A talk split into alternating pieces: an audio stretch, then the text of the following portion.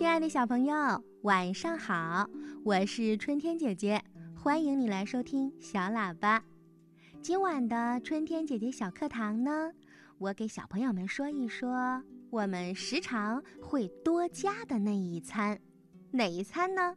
你一天吃几餐啊？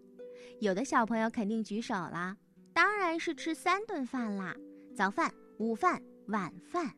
哎，只吃三次吗？我们把正餐叫做这三餐，但有时候我们小朋友或大人们还会在下午，也就是午饭和晚饭之间多加一餐，我们把这个时间称为下午茶。那今天啊，春天姐姐就和你说说有趣好吃的下午茶。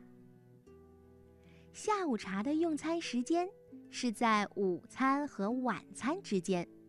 最早呢，可以追溯到十七世纪，绵延至今呀，已经逐渐成为了现代人的一种休闲习惯。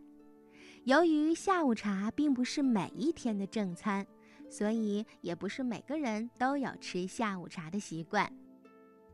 最早的下午茶呢，它发展自英国维多利亚时代的英式下午茶，也就是一边吃着糕点，一边喝点茶。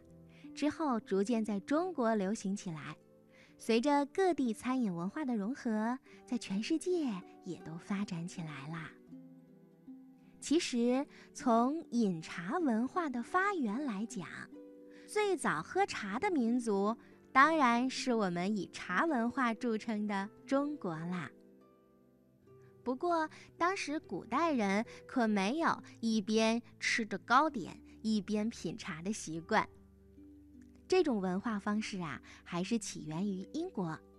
十七世纪时，英国上流社会的早餐都很丰盛，但是午餐呢就特别的简便，而社交晚餐一直到晚上八点左右才会吃，所以人们就习惯在下午四点左右的时候吃点点心，喝杯茶。